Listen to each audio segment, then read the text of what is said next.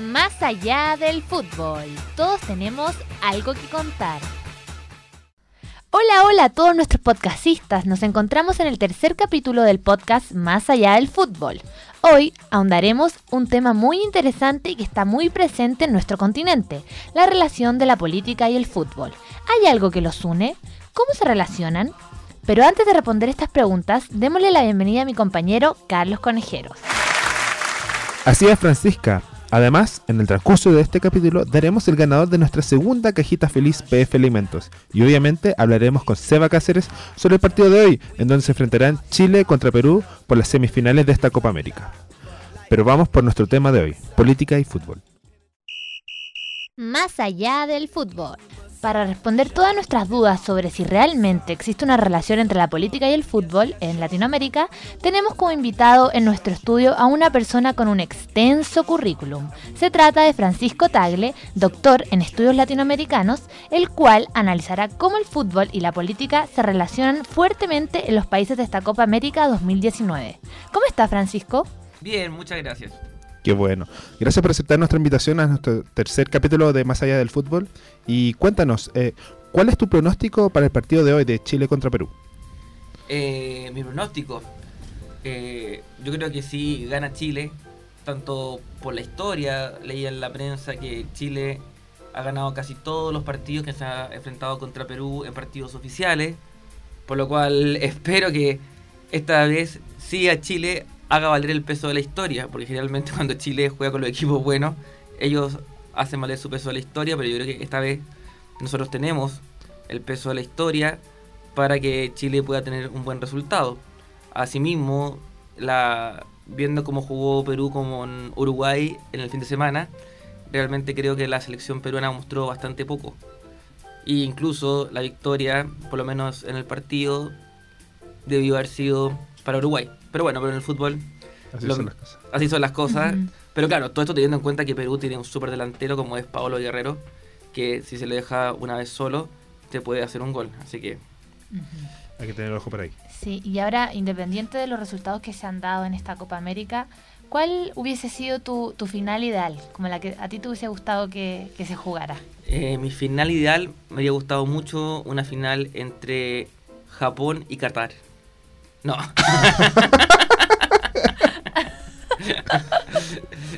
Eh, no, o sea, mi final soñada es Chile y Argentina, claro.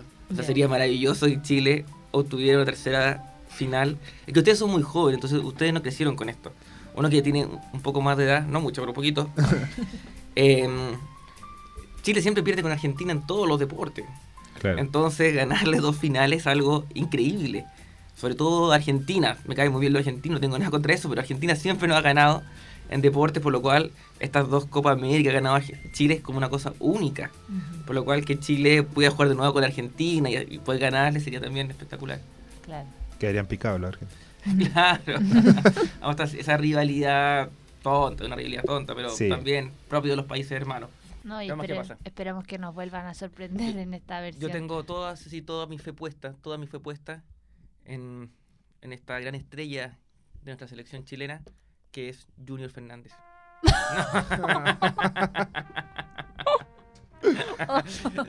Todo, toda mi ficha puesta en él. Está bien. Eh, Y dando un poco una vuelta a este tema del fútbol, ¿usted cree que eh, de alguna manera, que es como el tema que usted tiene más expertise, que la política afecta en cómo se desarrolla el fútbol en Latinoamérica? Es que yo creo que es viceversa. Tanto el fútbol influye en la política como la política influye en el fútbol. Cuando uno mira la historia de América Latina, bueno, el fútbol, o los deportes en general, pero sobre todo el fútbol, ¿no es cierto?, tiene un patrón importante. Hay muchos casos, de hecho, en Centroamérica hubo una- un, un- un evento que se llamó la Guerra del Fútbol, Claro. en Argentina se dice que durante el Mundial del año 1978, ¿no es cierto?, muchas violaciones a los derechos humanos ocurrieron durante el Mundial. En el sentido, el Mundial sirvió como tapadera. em, ha habido, ¿no es cierto?, eh, candidatos presidenciales o presidentes que han tenido relaciones con equipos de fútbol. Eh, en el mismo Chile, ¿no es cierto?, para el plebiscito en 1988, eh, Carlos Caselli apareció en la franja del no Claro. O jugadores como Elías Figueroa le daban su apoyo al general Pinochet. Por lo cual el fútbol es importante, ¿no es cierto? En la política no necesariamente son hermanos, pero sí hay una importancia, ¿no es cierto? Ujú. Obvio. Oye, y en, en países latinoamericanos como Chile, Argentina, no sé, Chile, el actual presidente de la República era accionista de Colo Colo, en el caso de, de Macri fue presidente de Boca Juniors. Eh, ¿Por qué ellos eligen precisamente estos clubes antes de, de lanzar sus candidaturas? Eh, bueno, si hacemos, ¿no es cierto?, teoría del poder, ¿no es cierto? Y digamos, ¿no es cierto?, que, porque claro, yo nunca he escuchado a ninguno de estos dos presidentes que accedieron a estos equipos de fútbol porque quisieran algo maquiavélico. Claro. ¿vale? Estamos suponiendo que hay una intención política detrás de esto. Suponiendo que sea así, bueno, elegir a Boca Junior y elegir a Colo Colo está bien, pues, ¿no es cierto? Es decir, eh, si bien el presidente Piñera ha, señalado siempre que su equipo es la Católica, ¿no Ah. es cierto? Claro. Pero la Católica, ¿no es cierto?, tiene mucho menos arraigo popular que Claro, Colo Colo, Son ¿no es equipos cierto? populares. Son equipos populares como Boca Junior también, que es bastante, bueno, el equipo más popular de Argentina. Si no me equivoco, ah, siempre hay una pelea grande en Argentina cuál es el más popular, pero sí, claro, Boca Junior sin duda es un equipo muy, pero muy popular. Pero sin embargo, el caso de Macri, eh, ojo con el caso de Macri, porque viene de una familia con, de Boca Junior también, ¿ah? O sea, no es que... Es que sea, haya salido de la nada. Claro, pero sí, obviamente, ¿no es cierto? Uno se dice, bueno, tiene arreglo popular, bueno, lo mismo, ¿no es cierto? Eh, políticos comprando canales de televisión. Claro. Claro. O sea, hay una influencia, ¿no es cierto? Claro, porque son influyentes. Eh, yo me recuerdo em, Julio César, ¿no es cierto? El último gobernador de la República Romana, antes que se transformara en imperio. Julio César era considerado populista porque Julio César eh, primero aumentó los subsidios hacia la gente pobre, pero también porque aumentó la, eh, la, la competencia en el Coliseo Romano. No, Entonces, el, el fondo pan y circo, el, el término pan y circo viene de ahí. viene de ahí. En el sentido, ¿no es cierto?, de, de tener contenta a la población, eh, tener a la población, ¿no es cierto?, un poco anestesiada de los reales problemas. Claro. Qué Entonces, como que se podría decir que funciona, no sé, esta estrategia en, en su posterior desempeño como. Es que como todo presidente. funciona. Eh, piensen que Michelle Bachelet fue a ver a Chile al Mundial de Brasil, Claro. ¿no es cierto? Uno diría que tiene que ser un presidente y un, un equipo de fútbol, ¿no es cierto? Países como los nuestros que están llenos de problemas. Bueno, un poco eso, ¿no es cierto? Los presidentes les gusta estar ligados a las elecciones porque la- las elecciones provocan muchísimo. En la Facultad de Comunicación de la Universidad de los Andes hicimos un- una investigación bien grande donde entrevistamos, encuestamos a más de 2.000 personas sobre cuál era el, sentimi- el sentimiento de las personas respecto a la selección chilena. Es increíble. La gente lo que ama a la selección, sin duda la selección chilena es lo que más une al país, pero por, Claro. por lejos. De hecho, hay gente que no es fútbol, futbolera y igual ve a la selección. Exacto, Eso, ¿no es cierto? eh. Hay gente que no entiende nada en fútbol y la vez que es un partido de fútbol es para ver a la selección. A la selección. Entonces, poco eso, ¿no es cierto? Claro. Cuando Chile gana un partido de la Copa América o de, o de otros torneos, vemos fiestas, vemos celebraciones en la Plaza Italia. Pongámonos en el caso hipotético de, de que Venezuela hubiese ganado esta Copa América. ¿Crees que se daría el escenario de fiesta que se da acá? O no sé, Nicolás Maduro lo podría usar a su favor. Bueno, de otras cosas, ¿no es cierto? Cuando los equipos ganan, van a favor. Recordemos que cuando Chile gana la Copa América del año 2015, Ujú. los jugadores después de ganar la Copa América van a la moneda, A la moneda, claro. ¿no es cierto? Eh, siempre, ¿no es cierto? Los triunfos deportivos, bueno, son apoderados por el mundo político como propio. Claro. Entonces es bastante interesante, ¿no es cierto? Teniendo en cuenta que la ANFP, la Asociación Nacional de Fútbol Profesional, no es, una- no es un ente estatal. Por lo cual, claro. corren por distintas líneas. Y en ese sentido también, eh, volviendo también un poco al tema del fútbol, ¿serviría como el fútbol y estas fiestas, grandes fiestas, como para tapar más o menos lo que está pasando en cada país? Por ejemplo, se cuestionó mucho el presidente Piñera cuando anunció que estaba en, en negociaciones en conjunto con Argentina y Uruguay para postular a un, a una, a un mundial de fútbol, siendo que habían temas más importantes que hablar, por ejemplo. Claro, tampoco, yo creo, esto es una opinión personal, no tenemos que ser tan serios, ¿no es cierto? El fútbol le gusta a las personas, Claro. ¿no es cierto? El fútbol también es parte de la vida. ¿no es cierto? Ver fútbol, pasarlo bien, viendo fútbol, eh, es parte de nuestra vida, conversamos de fútbol, vamos a hablar toda esta semana de- del partido de Uruguay y el viernes vamos a hablar, entonces también el fútbol es parte. Y si quieren traer el mundial, bueno, son alegrías que se le dan a las personas, tampoco no es tan terrible, ¿no es cierto? Claro. Terrible es que Chile por hacer un mundial que es la bancarrota, eso es terrible, ¿no es cierto? Sí. Es poco serio. Pero en el fondo no tiene nada de malo, ¿no es cierto?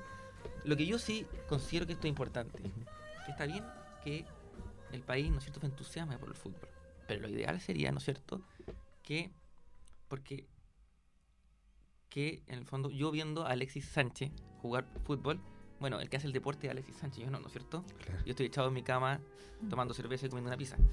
En el fondo lo importante, ¿no es cierto?, es que las políticas deportivas que tanto, hacen tanto falta al país se apliquen, ¿no es cierto?, y que la gente se entusiasme por hacer deporte. Esa es la gracia de ver a los Nicolás Yarri, o ver a los Alexis Sánchez, los Vidal, que eso se, se transforma en un entusiasmo de las, de las- de las personas por querer estar más sanas, para querer hacer más deporte. Ese, ese link, Claro. que sería interesante que la- las personas lo, lo tomaran, ¿no es cierto? Y el fútbol bien vivido es, una, es, es positivo, es totalmente positivo el fútbol. En fondo pone más contenta a la gente, em, da sentido patrio, eh, enseña lo importante de valores deportivos. O sea, el fútbol en sí mismo, que, el- que un país, ¿no es cierto?, se entusiasme con su equipo jugando fútbol, eh, no es malo, es positivo. ¿Vale? Si lo miramos como, como ese asunto. Claro. Bueno, eso sería todo, Francisco. Muchas gracias por Yo, acompañarnos. un dato más Sí. importante, ¿no es cierto? No nos dejemos, ¿no es cierto? Es muy importante en esto. Sin embargo, el fútbol también, como que el fútbol reemplazó a la guerra. En cierta medida, ¿no es cierto? La- dejamos de combatir en campos de batalla para jugar detrás de una pelota de fútbol. Pero ojo con eso. Eh, es importante, lo que a mí me entusiasmamos mucho en esta Copa América, es que nos están pifiando los himnos de los países hermanos. Claro. Que son muy importantes, ¿no es cierto? Por lo que les decía anteriormente, el fútbol bien entendido es un aporte para la sociedad.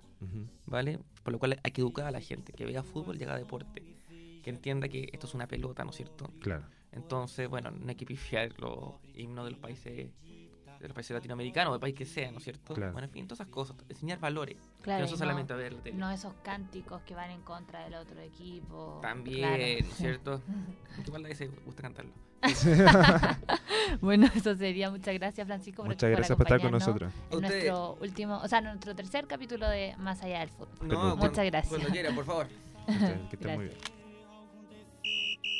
Más allá del fútbol. Hemos llegado a la sección donde nuestro periodista deportivo Sebastián Cáceres nos trae todos los entretelones de este clásico del Pacífico que se vivirá hoy. ¿Cómo estás, Seba? Bien, y ustedes nerviosos sí a ver qué va a pasar hoy día en Porto Alegre. Sí, todos, todos muy ansiosos y nerviosos. Qué miedo.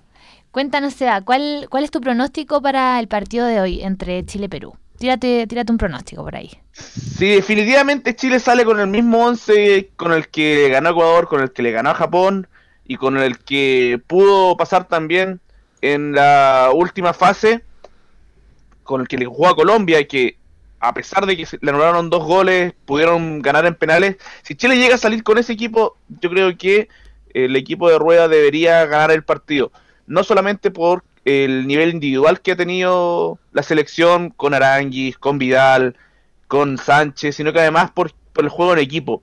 Yo creo que la gran diferencia que tiene Chile y Perú es que ambos son las dos mejores selecciones que mejor juego en equipo muestran, pero eh, Chile tiene una característica esencial que es que tiene grandes valores individuales, no solamente uno, como Perú, que Perú solamente tiene a Pablo Guerrero y el resto son no son jugadores de renombre. Considerando eso, yo creo que, eh, y considerando también que es una fase final y el buen juego de los peruanos, yo creo que Chile gana por la cuenta mínima. O un 1-0 o un 2-1, va a ser un partido apretado sin duda, pero yo creo y tengo la fe de que Chile va a ser quien finalmente se ponga en la final. ¿Y, y qué crees tú que se tiene que enfocar Chile para no, no caer en lo que pasó frente a Colombia, que le anularon dos goles, por ejemplo? Es que el, el tema de, lo- de lo- de lo- de los goles anulados es fortuito, no, no depende de Chile. Chile Claro. propuso y tuvo la mala fortuna de que le anularon los goles. Eh, el VAR, sobre todo en el primer gol, en el cuando está, cuando está Alexis en posición de adelanto, fue determinante. Sin VAR jamás nadie se habría dado cuenta que Alexis está offside porque es medio pie el que tiene Claro. fuera de juego. Eh, recordemos que en, en el reglamento uno está fuera de juego cuando una parte del cuerpo está por sobre la línea con la que puede conectar el balón, ya sea o la cabeza o los pies. En el caso de Sánchez fue solamente medio pie, pero en general eh, el juego de Chile fue mucho mejor que el colombiano, fue mucho más agresivo, fue mucho más efectivo. Finalmente que Chile no haya ganado los 90 fue más un tema de mala fortuna que, que, que un tema de propuesta futbolística. Y eso entonces también es como lo que le pasó a Uruguay frente a Perú, que a pesar de haber tenido la oportunidad, y de hecho haber metido tres goles, el VAR fue al final el que el que detuvo eh, como su el haber estado ganando. En sí, no, con, con, con, Uruguay fue mucho peor, o sea, con Uruguay fueron tres goles, pero ojo que con Uruguay fue otro el tema porque con Uruguay si bien les anularon tres goles, ninguno fue anulado por el VAR todos fueron anulados por los jueces de línea, no aplicaron tecnología, a diferencia de con Chile, que los dos goles que, le, que, mete Chile contra Colombia fueron anulados directamente por el VAR. En el caso de Uruguay, los tres goles fueron eh, anulados por los árbitros que estaban en cancha, tanto por el referee que estaban en, la cancha como también por el guardalínea. Pero sí, o sea, ambos tuvieron muy buena fortuna, ambos jugaron muy buenos partidos. Uruguay fue considerablemente mejor que Perú, pero bueno, al, final no pudieron marcar, se fueron a los penales y los penales eh, se dice que son una lotería. También hay que prepararlos. Chile ha, practicado los penales para esta última fase, pero bueno, lamentablemente Suárez, que es un jugador eh, de los más altos de, Uruguay, no, no, pudo marcar y, finalmente fue Perú quien, quien aprovechó la instancia. Oye, Seba, y por último, independiente de los resultados que se han ido dando en esta Copa América, eh, bajo tu criterio y tu opinión, ¿qué final hubiese sido ideal para ti? Yo creo que la final, la final ideal, eh, a nivel emocional, obviamente sería muy entretenido ver un Chile-Argentina. Pero eh, por niveles futbolísticos, yo creo que, que un Brasil-Chile sería, sería una muy buena final. Inicialmente, antes de que partiera la Copa, yo debo confesar que no le tenía mucha fe a Chile. El, el proceso de rueda en los partidos amistosos no había sido poco consistente. Sin embargo, dentro del torneo demostró eh, la experiencia que tiene, por qué ha ganado Copas Libertadores, por qué ha clasificado a equipos de segunda categoría a Copas del Mundo. Y con el torneo ya empezado, yo creo que Chile y Brasil han sido los equipos que mejor fútbol han mostrado. Antes, eh, Brasil con Uruguay creo que eran los máximos candidatos. Hoy, como están las cosas, yo creo que una final justa, por el fútbol mostrado, por la efectividad, debería ser un Chile-Brasil. Ah, ya veo. Oye, Seba, eh, creo que eso es todo por hoy día. Sí, muchas gracias, Seba. Te pasaste. Bueno, esperemos que Chile gane. Sí, pues esperemos que Chile gane y no... ojalá jugar el domingo entonces. Sí. Ojalá. Ojalá. Así ahí, sea. ahí nos vamos a estar viendo. Muchas gracias, Seba. Muchas gracias, Seba. Nos vemos. Chao. más allá del fútbol. Pero como siempre, antes de dar fin a este capítulo, llegó el momento de anunciar a nuestro segundo ganador del concurso PF Alimentos. Redoble de tambores, señorita directora. El segundo ganador de la cajita feliz PF Alimentos y productos de la marca es Isidora Jaue, arroba Ichi Felicitaciones.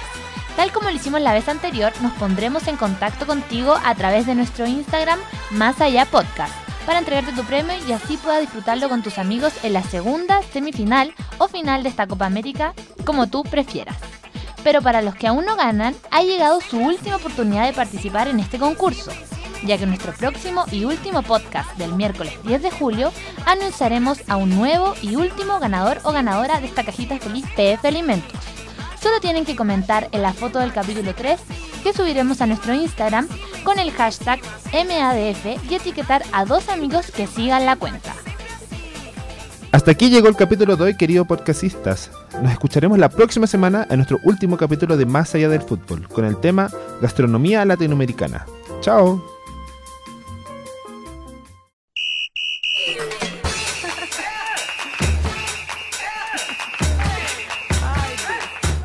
allá del fútbol.